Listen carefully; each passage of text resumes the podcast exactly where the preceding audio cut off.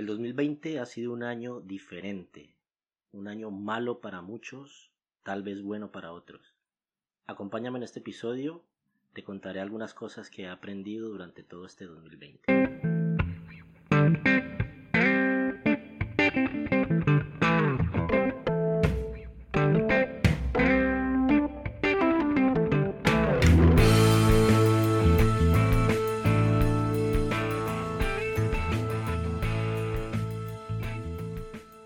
Amigos, bienvenidos al podcast Gritos y Silencios. Eh, hoy estoy grabando el séptimo episodio. Estoy emocionado, eh, a la vez nervioso. Eh, empiezo todos los episodios así, pero es la verdad, es lo que, lo que este proyecto del podcast genera en mí, nerviosismo, emoción. Y bueno, estamos grabando hoy 28 de diciembre eh, son las 9 y 42 de la noche aquí en Madrid, España. Y estamos grabando el, el séptimo episodio. La semana pasada tuvimos el segundo Talks con, y fue con mi amigo Juan David Pérez, que vino a visitar a sus padres a Barcelona. Tenía planeado, él vive en México, en Chihuahua específicamente. Venía a España a visitar a sus padres y bueno, una de las de las cosas que tenía planeada era venir a Madrid, pero bueno, con todo el tema de la pandemia, Madrid está está cerrado para para recibir visitas de fuera. Y a menos que tengas algún que residas aquí en Madrid o que tengas algún tema de trabajo o alguna justificación para entrar, pues no puedes no puedes eh, venir a Madrid, por lo tanto Juanda no pudo estar Sé que tuvimos la entrevista por Zoom.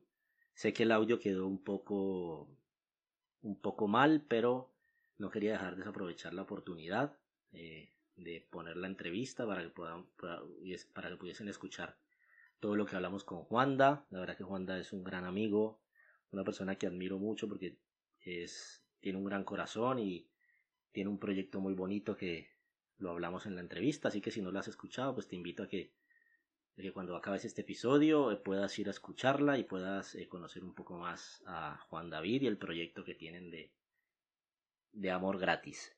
Em, bueno, estamos a dos días de acabar el año 2020 y la verdad que ha sido un año bastante bastante complejo, bastante duro para algunos eh, o para todos, un año donde nuestra fe se ha visto a prueba. Y hoy lo que quería compartir en el episodio son algunas cosas que este 2020 me ha dejado a mí en lo personal y que he podido que he podido aprender y que quiero hoy compartir hoy con, con ustedes y bueno vamos a numerarlas eh, son unas cinco aunque he aprendido muchas cosas hoy quiero simplemente compartirles cinco cosas que este 2020, que destaco y que saco de este 2020. Y la primera es compartir tiempo en familia. En marzo de este año empezó, aquí en Europa por lo menos empezó el tema del confinamiento. Decretaron estado de alarma el 15 de marzo.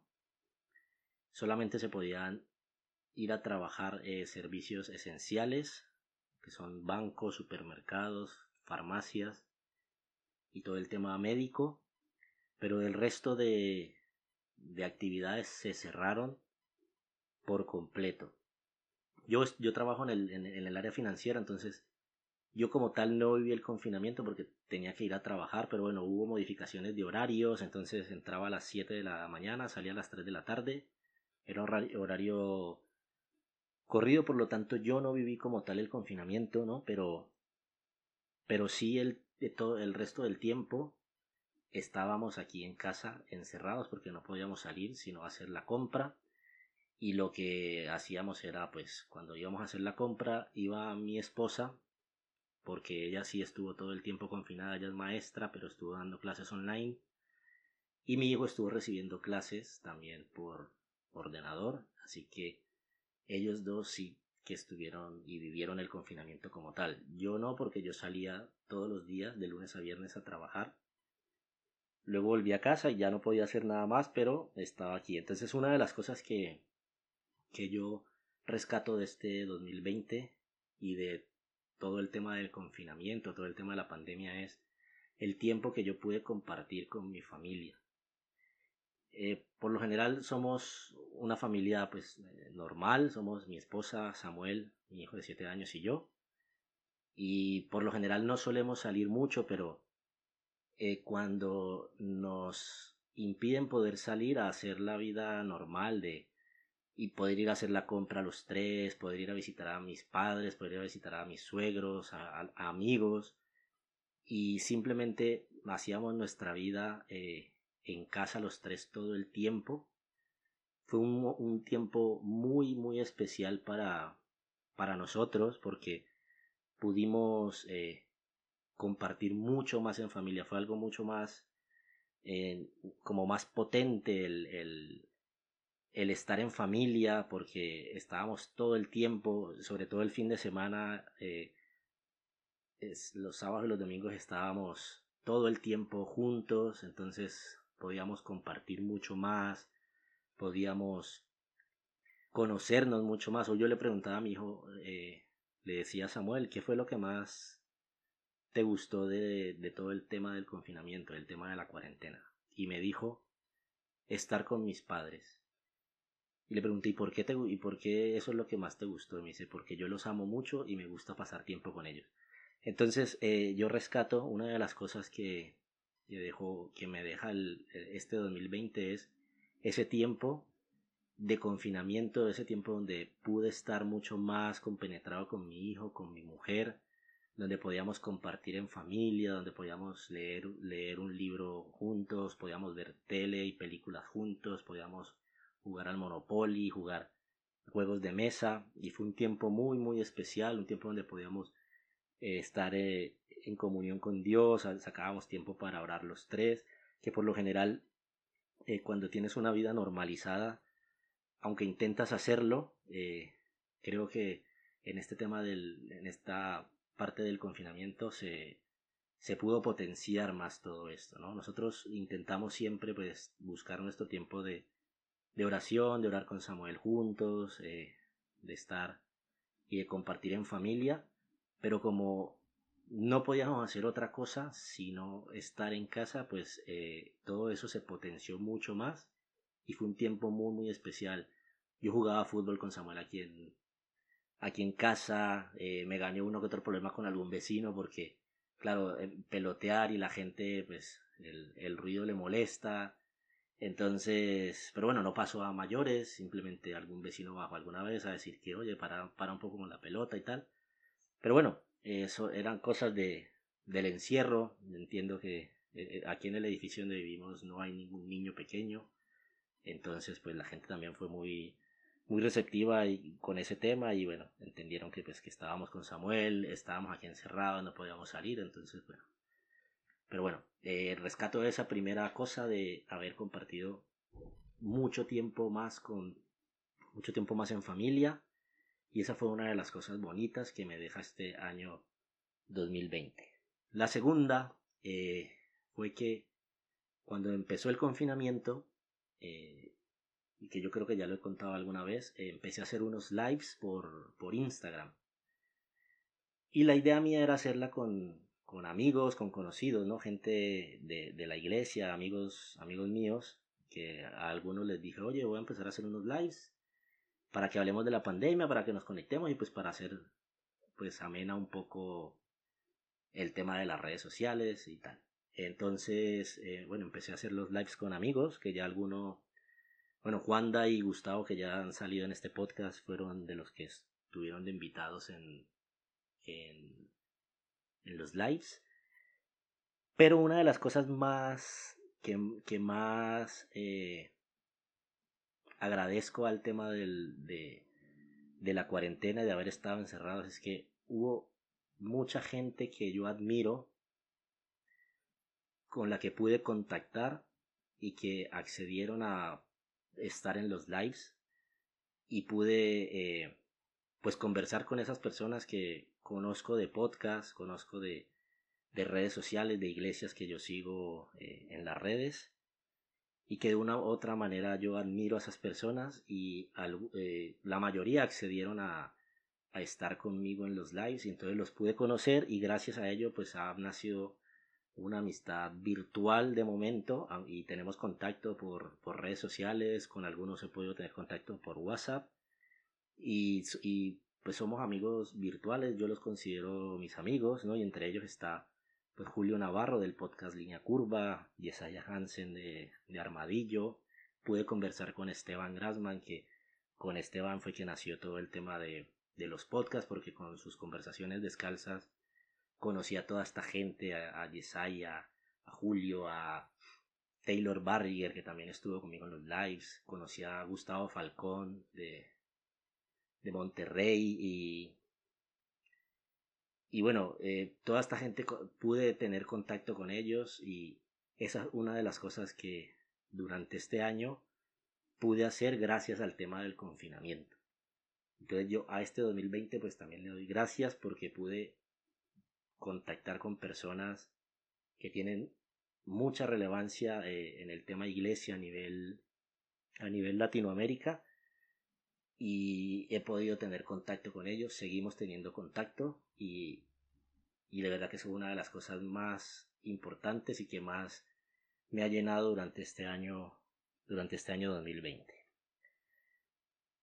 Luego otra cosa que, que, que rescato y que, que aprendí es el, el valorar las pequeñas, las pequeñas cosas, los pequeños detalles de la vida, ¿no?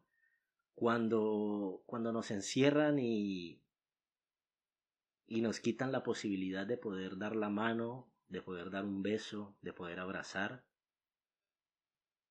es cuando me doy cuenta de esos pequeños detalles que, que parecen tan insignificantes en el día a día que tuvo que llegar una pandemia para poderlos valorar. Era complicado verse con, eh, con algún amigo, ¿no? Porque eh, alguna vez estuvimos repartiendo alimentos de nuestra iglesia, repartiéndole a, la, a las familias que, que más lo necesitaban. Nuestra iglesia en pleno confinamiento, pues eh, inició la labor de, de poder repartir alimentos. Y claro, eh, yo estuve ayudando a repartir y ir a ver, a, o sea, encontrarte con gente que llevabas tiempo sin ver y no poder saludarle, no poder dar la mano, no poderte dar un abrazo, era como, uff, me han quitado esto que en, en, el día a día, en la normalidad, eh, tal vez no lo podíamos, no lo valorábamos como se debería valorar. Y cuando te lo quitan es cuando te das cuenta de la, de, de la importancia que tiene que tiene eso, ¿no? Poder quedar tranquilamente con tus amigos, poder si ves a tu amigo poderle dar la mano, abrazarlo. Eh, sí, eso, ¿no? El valorar las, los pequeños detalles que, que en la normalidad no, no se valoran. Entonces, una de las cosas que yo aprendí este 2020 es poder valorar esos pequeños detalles y hay muchas cosas que, que debemos aprender a valorar, que en la normalidad, en, en, nuestro día a día tal vez lo podamos tener, pero cuando te lo quitan es cuando te das cuenta la importancia que tiene. Entonces una de las cosas que este 2020 me enseñó es poder aprender a valorar los pequeños detalles de la vida. Otra cosa que, que aprendí este 2020 es a superar mis miedos.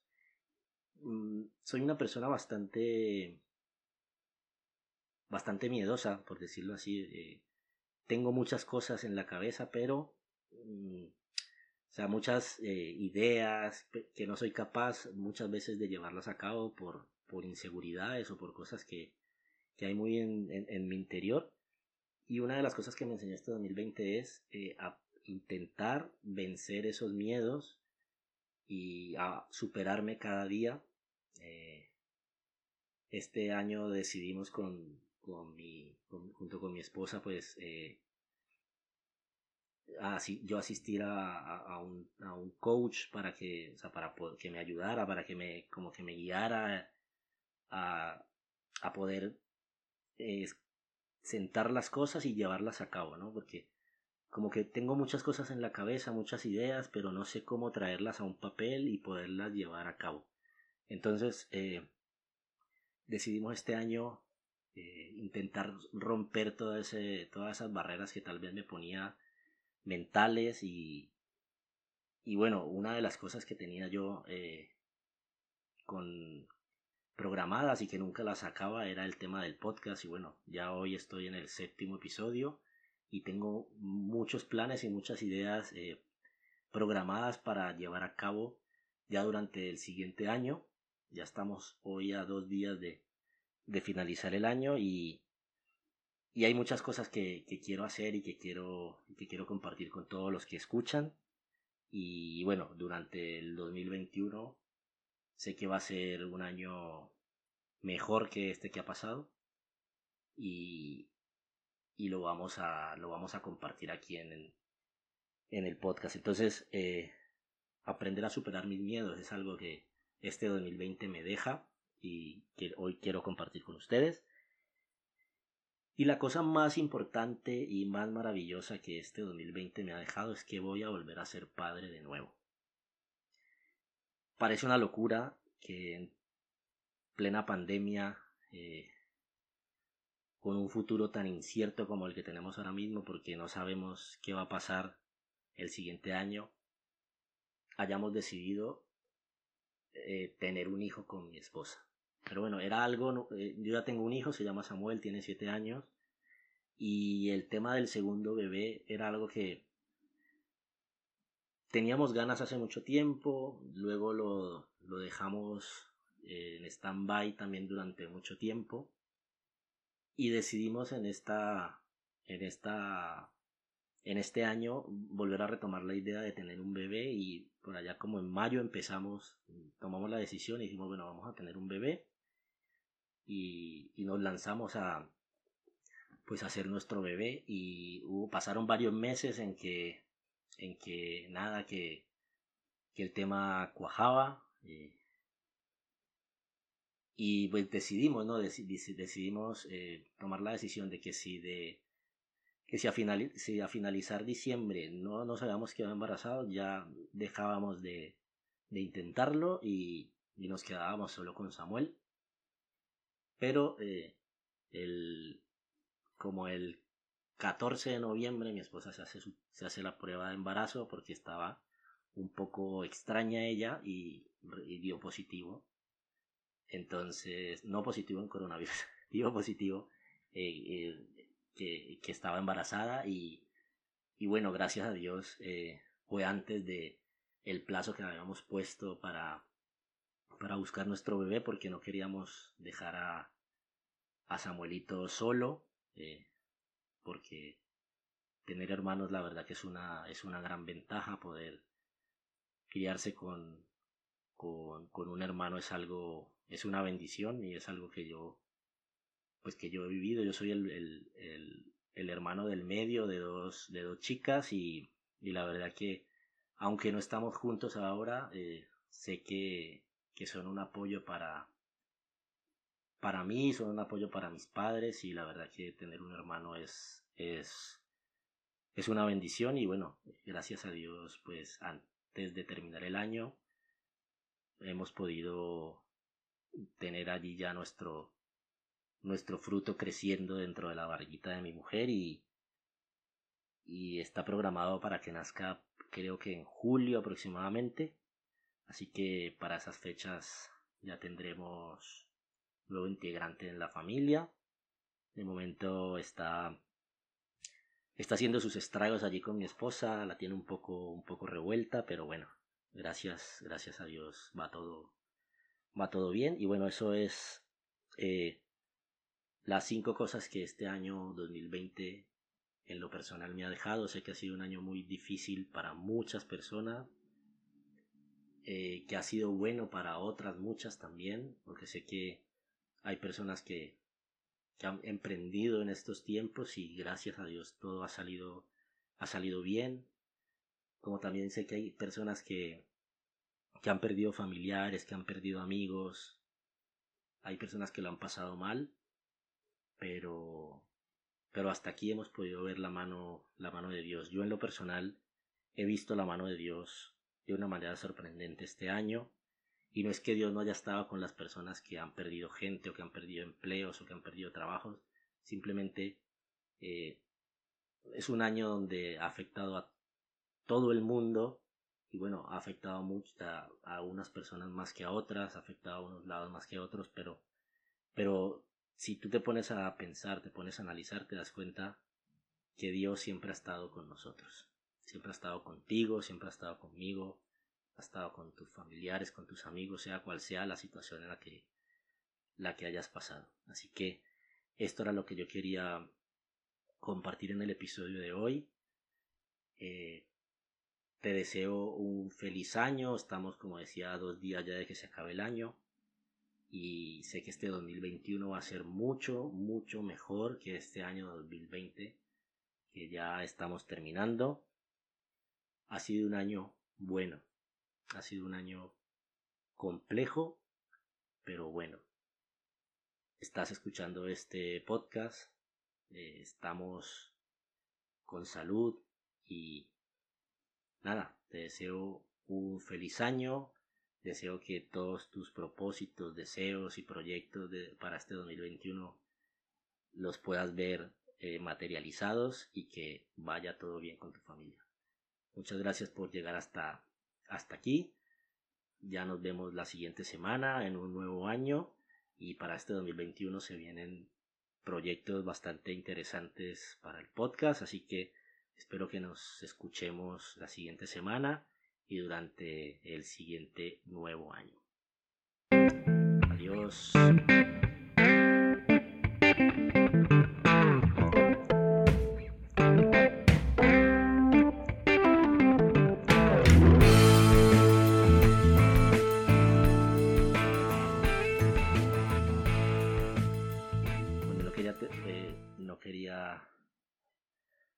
Sin decir que este año me dejó una chiva, una burra negra, una yegua blanca y una suera.